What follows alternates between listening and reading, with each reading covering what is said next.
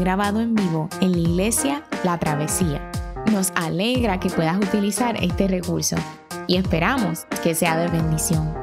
Queremos que sepas que nuestra más profunda convicción que no importando cuán útil sea esta grabación, nunca podrá sustituir la experiencia de pertenecer a una iglesia local. Sería un placer tenerte junto a nosotros en la travesía, pero de no poder ser así, nos gustaría ayudarte a encontrar una congregación donde puedas pertenecer y servir. Una vez más, nos alegra que puedas utilizar este recurso.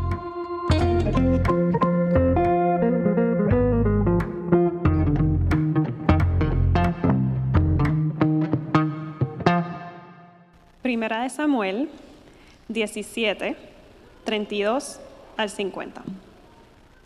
Entonces David le dijo a Saúl, Nadie tiene por qué desanimarse a causa de este filisteo. Yo mismo iré a pelear contra él. ¿Cómo vas a pelear tú solo contra este filisteo? replicó Saúl. No eres más que un muchacho, mientras que él ha sido un guerrero toda la vida. David le respondió, A mí me toca cuidar el rebaño de mi padre. Cuando un león o un oso viene y se lleva a una oveja del rebaño, yo lo persigo y lo golpeo hasta que suelta la presa. Y si el animal me ataca, lo agarro por la melena y lo sigo golpeando hasta matarlo. Si este siervo de su majestad ha matado leones y osos, lo mismo puede hacer con ese filisteo pagano, porque está desafiando al ejército del Dios viviente. El Señor, que me libró de las garras del león y del oso, también me librará del poder de ese filisteo. Anda pues, dijo Saúl, y que el Señor te acompañe. Luego Saúl vistió a David con su uniforme de campaña. Le entregó también un casco de bronce y le puso una coraza. David se ciñó la espada sobre la armadura e intentó caminar, pero no pudo porque no estaba acostumbrado. No puedo andar con todo esto, le dijo a Saúl, no estoy entrenado para ello. De modo que se quitó todo aquello, tomó su bastón, fue al río a escoger cinco piedras lisas y las metió en su bolsa de pastor. Luego honda en mano, se acercó al filisteo. Este, por su parte, también avanzaba hacia David detrás de su escudero. Le echó una mirada a David y al darse cuenta de que era apenas un muchacho, trigueño y buen mozo, con desprecio le dijo, ¿soy acaso un perro para que vengas a atacarme con palos? Y maldiciendo a David en nombre de sus dioses, añadió, ven acá que les voy a echar tu carne a las aves del cielo y a las fieras del campo. David le contestó, tú vienes contra mí con espada, lanza y jabalina, pero yo vengo a ti en el nombre del Señor Todopoderoso, el Dios de los ejércitos de Israel, a quien has desafiado. Hoy mismo el Señor te entregará en mis manos, y yo te mataré y te cortaré la cabeza. Hoy mismo echaré los cadáveres del ejército filisteo a las aves del cielo y a las fieras del campo, y todo el mundo sabrá que hay un Dios en Israel. Todos los que están aquí reconocerán que el Señor salva sin necesidad de espada ni de lanza. La batalla es del Señor y Él los entregará a ustedes en nuestras manos. En cuanto el filisteo avanzó para acercarse a David y enfrentarse con él, también éste corrió rápidamente hacia la línea de batalla para hacerle frente. Metiendo la mano en su bolsa, sacó una piedra y con la honda se la lanzó al filisteo hiriéndolo en la frente. Con la piedra incrustada entre ceja y ceja, el filisteo cayó de bruces al suelo. Así fue como David triunfó sobre el filisteo. Lo hirió de muerte con una honda y una piedra, y sin empuñar la espada. Palabra de Dios. Amén. Buenos días. Es un placer para mí compartir la palabra de Dios con ustedes esta mañana. Mi nombre es José Elías Carlos y soy director de cuidado congregacional aquí en la Iglesia de la Travesía. Es una bendición eh, ver eh, gente en nuestro templo. Ya estamos casi en las 50 personas consistentemente en esta semana. Eh, y es bien chévere que cada semana estamos viendo gente que estamos conociendo, nueva, que por alguna razón nos ha estado sintonizando nuestros servicios online. Así que de alguna forma Dios está usando eh, este tiempo para hacer crecer nuestra iglesia y le damos gloria al Señor por eso. Y si tú estás en tu casa y si sabemos que hay mucha gente que mira nuestras predicaciones en la semana luego, eh, te invitamos a que vengas a la travesía. Eh, hay algo especial cuando el pueblo de Dios se reúne a adorar, cuando nos reunimos a adorar con gente que son distintas a nosotros. Así que te, te damos la bienvenida que te des la vuelta por aquí uno de estos domingos. La semana pasada comenzamos una nueva serie de sermones sobre la vida del rey David. Nuestro hermano Juan José Coto eh, comenzó predicando la semana pasada sobre el momento en que David es ungido como rey. Y yo voy a hablar hoy sobre el que es quizás uno de los relatos más emblemáticos de la vida de David, y es la historia de David y Goliat. El relato comienza con, con un ejército que está lleno de miedo. Eh, ante el reto y la amenaza de un gigante llamado Goliat. Y cómo Dios usa a un muchacho pequeño llamado David para que enfrente al gigante y salve a su pueblo. Así que el relato trata de contestar dos preguntas. La primera es cómo actuar en circunstancias en las que sentimos miedo. La segunda es ¿de dónde sacamos el valor para afrontar las dificultades en la vida? Y la manera más común en que se suele leer este texto para responder a estas preguntas es algo así como que, mira a Goliat. Goliat en este relato es una representación de tus miedos. Goliat representa tu miedo ante la pérdida de tu trabajo. Goliat representa ese problema en tu matrimonio. Goliat representa tu enfermedad. ¿De dónde sacas el valor para afrontar a Goliat? Pues mira a David. David está ahí como un ejemplo de cómo debemos actuar en circunstancias en las que sentimos miedos y enfrentar nuestros miedos con valor. Así que tenemos que tomar a David como nuestro ejemplo para armarnos de valor y enfrentar a nuestro gigante. Enfrenta tus miedos, como lo hizo David, y mientras más grandes sean, más duros, más duros van a caer. Y aunque esto suene bien atractivo, yo estoy aquí para decirte que esta puede ser una comprensión superficial del relato. Incluso puede ser hasta dañino para tu alma poner todo ese peso de tomar a David como un ejemplo sobre ti. Y lo primero que yo quiero hacer esta mañana es tratar de contestar la primera pregunta. ¿Cómo actuar en circunstancias en las que sentimos miedo? Y vamos a contestar esa pregunta leyendo este relato, primero que nada, como un relato de contrastes el autor nos presenta dos modelos de cómo actuar en circunstancias en las que sentimos miedo. El contexto de este relato es el de dos naciones que son enemigas mortales, los israelitas y los filisteos. Años antes, los filisteos habían comenzado a invadir el territorio de los israelitas. Y al principio de este capítulo tenemos a los ejércitos de ambas naciones que están alineados para una gran batalla. La acción de la historia comienza cuando este gigante llamado Goliat se dirige al ejército israelita retándolos a que escojan a alguien que lo enfrente a él en una batalla. Y si esa persona es capaz de matarlo a él, eh, si esa persona es capaz de matarlo a él, los filisteos se convertirán en sus esclavos. Pero si él mata a esa persona, los israelitas serían sus esclavos. El, término que se usa para describir a Goliat en este, este relato, cuando usted busca, por ejemplo, en la en la, versión de las Américas se habla un campeón llamado Goliat.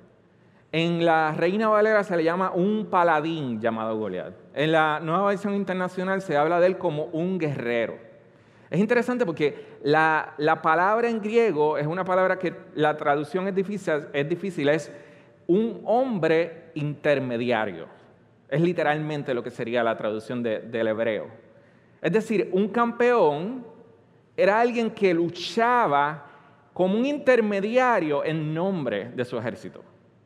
Goliat no se está parando en el campo de batalla como un mero soldado, sino como un hombre que servía como intermediario para los filisteos. Él no solo estaba luchando por ellos, sino que estaba luchando como si él fuera ellos. Y dice en el verso 16 que Goliat salía mañana y tarde a desafiar a los israelitas por 40 días. Así que, ¿cómo actúan los israelitas ante este reto de Goliat? El ejército israelita siente miedo. Y lo dice varias veces en el pasaje. En el verso 11 dice, al oír lo que decía Goliat, el rey Saúl y todos los israelitas se consternaron y tuvieron mucho miedo por un hombre. Y lo vuelve a decir en el verso 24, que él salió y todos los del ejército tuvieron gran temor. Entonces, ¿por qué sienten miedo? ¿Quién es este tipo? Según la información que nos da el texto, Goliat medía aproximadamente 8 pies de altura. Pero no es solo el hecho de que fuera alto, no es solamente el hecho de que fuera un gigante, sino que este guerrero contaba con la tecnología militar más avanzada de su tiempo. Goliat tenía un casco y una coraza, ambas de bronce, la coraza pesaba 125 libras aproximadamente, una polaina de bronce que protegía sus piernas, una jabalina de bronce, y dice que hasta su lanza parecía, eh, parecía el rodillo de un telar, una punta de hierro que pesaba casi 20 libras.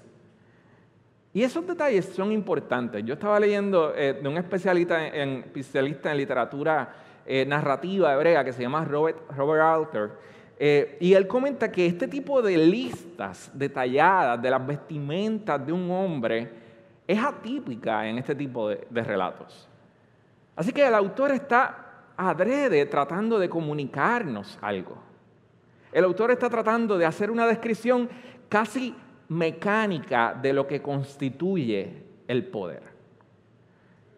Es como diciendo, mira los activos de este hombre. Mira su armadura. ¿No es impresionante? Era literalmente un hombre de hierro y de bronce. Era como ver una encarnación de un Transformer o de Hulk. Y aquí vemos el primer contraste de este relato. En un, un, lado, el autor nos presenta una descripción casi mecánica de lo que constituye el poder. Y en la otra, nos presenta a un muchacho demandado, que nunca ha peleado contra una persona en una guerra, que no tiene ningún entrenamiento militar, al punto de que cuando David le dice al rey Saúl que él iría a pelear contra el gigante, lo primero que hace Saúl es decirle en el verso 33, pero es que tú no eres más que un muchacho. Goliat es un hombre con una armadura de hierro y de bronce. ¿Cuáles son tus activos, David? Si vas a pelear contra Él, necesitas vestirte con una armadura de hierro y de bronce. Necesitas enfocarte en tus activos. Entonces, ¿cómo actuar ante circunstancias en las que sentimos miedo? Nuestro mundo nos dice, necesitas enfocarte en tus activos. Necesitas enfrentar a la, a la vida vestido de una armadura de hierro y de bronce. Tienes que tener el último modelo de teléfono. Tienes que guiar el mejor carro que puedas guiar. Es eso lo que te va a proteger del miedo. ¿Cómo, cómo te estás proyectando ante la gente? ¿Tienes problemas en tu matrimonio? No, no, no, no, no digas eso. No hables de eso. Si vas a enfrentar la incertidumbre en la vida, necesitas mostrar a los demás que tú tienes buenos activos. Necesitas demostrar control, necesitas demostrar poder. Yo no sé cuántos de ustedes han, han, leído alguna vez un libro electrónico en la aplicación de Kindle de Amazon, pero cuando tú lees un libro en Kindle y haces un highlight de una frase del libro, Amazon lleva estadísticas de esos highlights. Y según Amazon, eh, hasta el 2014, la frase con más highlights de todos sus libros de Kindle estaba en el segundo volumen de The Hunger Games. Y es la frase, porque a veces le suceden cosas a la gente y no está equipada para lidiar con ellas. Y yo creo que esto es importante y es significativo porque esta frase eh, en cierta medida define el sentir de una generación. Específicamente podría describir los miedos de la generación de jóvenes profesionales en nuestro país. Yo no tengo el empleo que quisiera, yo no alcanzo el nivel de vida que alcanzaron mis padres cuando tenían mi edad. Pues ¿qué yo tengo que hacer? Yo tengo que seguir acumulando especializaciones, yo tengo que seguirme preparando. Y eso es lo que muchos de nosotros hemos hecho. Así que somos una generación súper preparada. Pero muchas veces la motivación para destacarnos en nuestras profesiones eh, y concentrarnos en nuestros activos es un miedo y una ansiedad que no es saludable para nuestra alma. Y a veces es vestirnos de una armadura de logros que nos proteja de la incertidumbre pero también de la incertidumbre de nuestra identidad, de la incertidumbre de nuestro valor. Así que, ¿cómo actuamos en circunstancias en las que sentimos miedos? No basta con confiar en nuestros activos. No basta con hacernos una armadura de hierro y de bronce que nos proteja de fracasar. Pero Goliat no solo contrasta con David porque él confía en sus activos. Dice en el verso 42 que cuando Goliat miró a David, lo miró con desprecio. Como diciendo, yo soy grande, tú eres pequeño. Seguido de esto, ve a David viniendo con una onda y comienza a aldear de que lo va a matar, de que va a echar su carne a las aves para que se las coman. Y lo que vemos en Goliat es a un hombre embriagado de autoconfianza, a tal grado que no tiene ningún miedo. Y es precisamente por ese exceso de autoconfianza que es derrotado. Goliat sabe que la onda que tiene David es un alma. Eh, los romanos usaban ondas en las batallas. Eh, hay literatura antigua que dice que hasta cierto punto una onda podía ser más peligrosa que, una, flecha y un arco. Eh, una piedra que es impulsada por una onda podría volar hasta 60 millas por hora o más. Eso era bien conocido. Goliat sabe que David tiene un arma que puede ser peligrosa, pero Goliat está tan embriagado de autoconfianza que ya no está en contacto con el peligro que ya no está en contacto con la realidad. Y aquí está el segundo contraste entre Goliat y David. No es que David no tenga equipo militar. No, es que lo que pasa es que, eh, y a pesar de eso lograra vencer a David, a Goliat. Es que una de las ventajas que tiene David al enfrentarse a Goliat es, una, es su falta de equipo militar. Porque Goliat lo ve débil, se embriaga de autoconfianza y baja la guardia al momento de pelear con él. Así que no es que David gana a pesar de ser débil, sino que David gana precisamente por ser débil. Iglesia de la travesía. Vivir sin miedos. Vivir con un exceso de confianza. En muchos casos va a significar no ser prudentes. No todo se resuelve con fuerza de voluntad, con renunciar a nuestras preocupaciones y repetirnos una y otra vez, todo va a estar bien, todo va a estar bien. Yo no sé si, si ustedes escuchan, yo escucho WKQ regularmente y hay un anuncio que pasan varias veces al día que ofrece una especie de mensaje motivacional como de relajación. Es una voz de una mujer diciendo, inhala, exhala, confía, todo va a estar bien. Entonces la voz eh, dice que la solución para lo que sea que estemos experimentando es algo así como cerrar tus ojos mientras escuchas el mensaje y comenzar a concentrarte en que todo va a estar bien. Y yo creo que esto es bien bonito. Eh, hay algo que refleja el, estrés que, estamos viviendo y la necesidad de las compañías en anunciarse de esa manera. Pero ¿cuál es el problema de este enfoque para trabajar con nuestros miedos? Que la realidad es que sea que nos vaya, lo que sea que nos vaya a pasar esta semana, no va a cambiar porque imaginemos que todo va a estar bien. Goliat está tan embriagado de esa autoconfianza que ha perdido todo contacto con que hay cosas que no pueden manchar bien, quizás. Porque digamos diez mil veces que algo no va a suceder y que todo va a estar bien, las cosas no se van a resolver. Necesitamos algo más que una anestesia en circunstancias en las que sentimos miedo. Necesitamos algo más que un escape, necesitamos algo más que un shot de adrenalina al momento de enfrentarnos a nuestros problemas. Necesitamos un poder que nos permita hacer lo correcto a pesar de nuestra debilidad, a pesar de la incertidumbre. Y curiosamente, los cristianos tenemos nuestra propia versión de ese exceso de confianza. También buscamos repetirnos a nosotros mismos que todo va a estar bien. ¿Por qué? Porque somos buenos cristianos, porque ofrendamos y diezmamos, porque leemos la Biblia, porque practicamos las disciplinas espirituales y estamos convencidos de que por todo eso Dios nunca va a permitir que algo realmente malo nos suceda.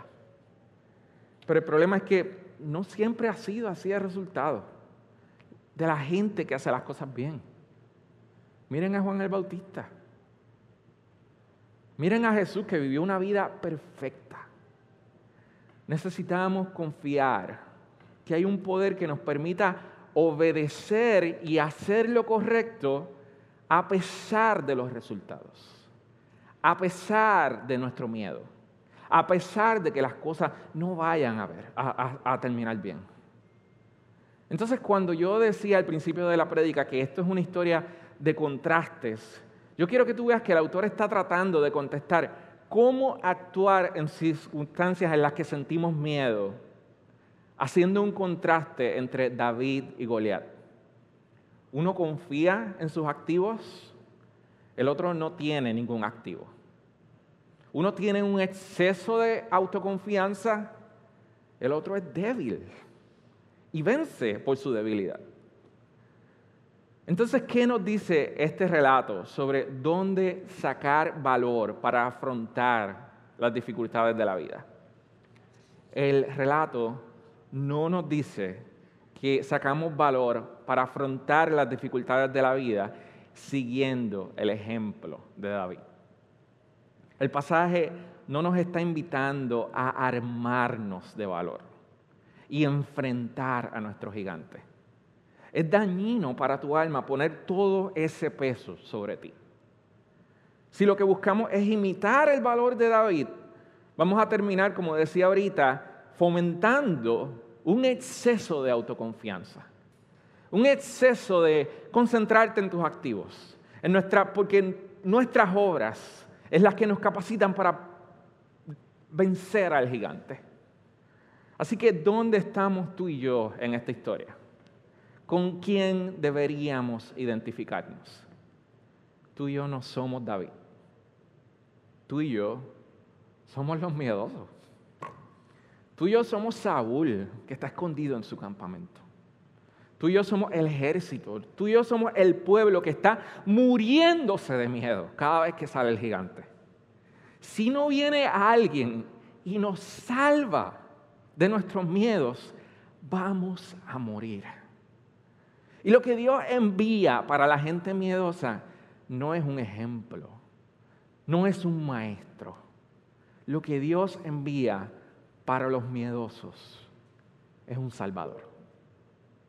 Es decir, Dios no salva a su pueblo por inspiración.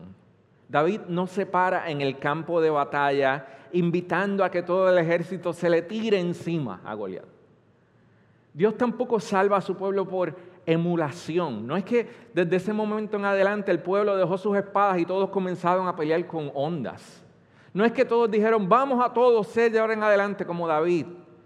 Dios salva a su pueblo por imputación. El ejército no va. David va por ellos. Y su victoria es transferida a ellos sin que ellos muevan un dedo. Él no solo lucha por el pueblo, sino que lucha como si Él fuera el pueblo. El pueblo está representado en Él. Tú puedes ver cómo esto es una manera más realista de entender el relato a la luz de la historia de redención en la Biblia. Este patrón se repite una y otra vez en la Biblia. No es algo que yo me estoy inventando. No solo es el ejemplo de la imputación, sino el ejemplo de un Salvador que es débil. Es lo que Coto estaba diciendo la semana pasada. Samuel fue a ungir a David y se encuentra con este muchachito y Dios está usando lo débil para desafiar nuestras concepciones de poder, para desafiar nuestras concepciones de autoconfianza. Y este patrón apunta nada más y nada menos que al verdadero campeón, que no nos salvó porque era débil, sino que nos salvó haciéndose débil. Ese campeón vivió la vida que tú y yo debíamos haber vivido.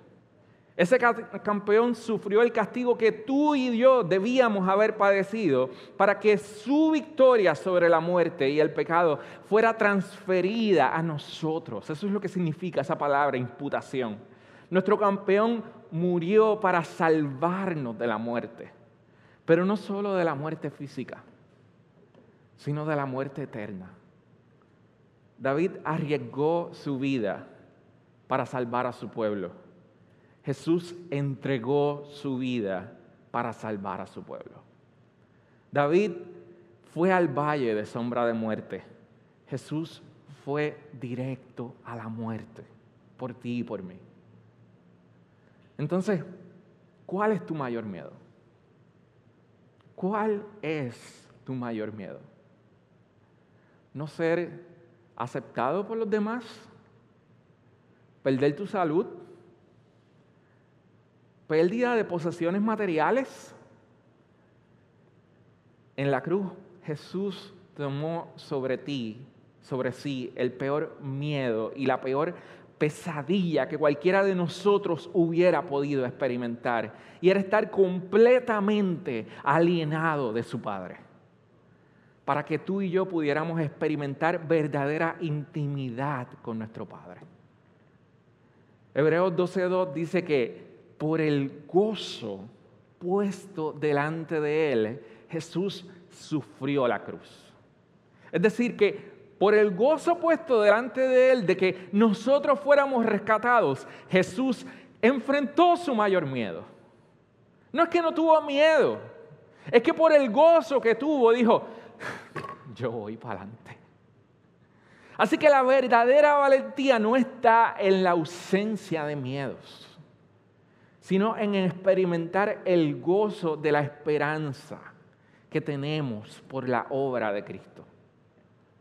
No es no tener miedo, somos unos miedosos, sino es tener un gozo que nos permita hacer lo que Dios pide de nosotros a pesar de nuestros miedos, a pesar de nuestra falta de activos, a pesar de nuestra falta de autoconfianza, a pesar de nuestra debilidad. El verdadero gigante, Iglesia de la Travesía, que amenaza nuestra vida, no es nuestra situación actual, por trágico que parezca el coronavirus. El verdadero gigante de nuestras vidas ya ha sido derrotado en la cruz. Porque Jesús tomó sobre sí la ira de Dios en nuestro lugar podemos tener confianza en que ni la muerte ni la vida, ni potestades, nada nos puede separar del amor de nuestro campeón, por grande que parezca. El fin de nuestra historia está seguro. Oremos. Jesús, tú dijiste que en el mundo íbamos a tener aflicción. Tú nos aseguraste que en el mundo íbamos a tener miedos. Pero nos dijiste que confiáramos porque tú habías vencido al mundo. Gracias, Padre, por darnos no solamente un ejemplo de valentía, gracias por darnos un Salvador. Él es nuestro representante. Y por eso no tenemos miedo al fracaso, Dios. Porque Él venció la muerte, Dios. Por favor, Señor, provoca en nosotros asombro hoy, según te adoramos. Provoca en nosotros gozo en nuestro corazón por la victoria que tú has obtenido por nosotros, Señor. En el nombre de Jesús. Amén.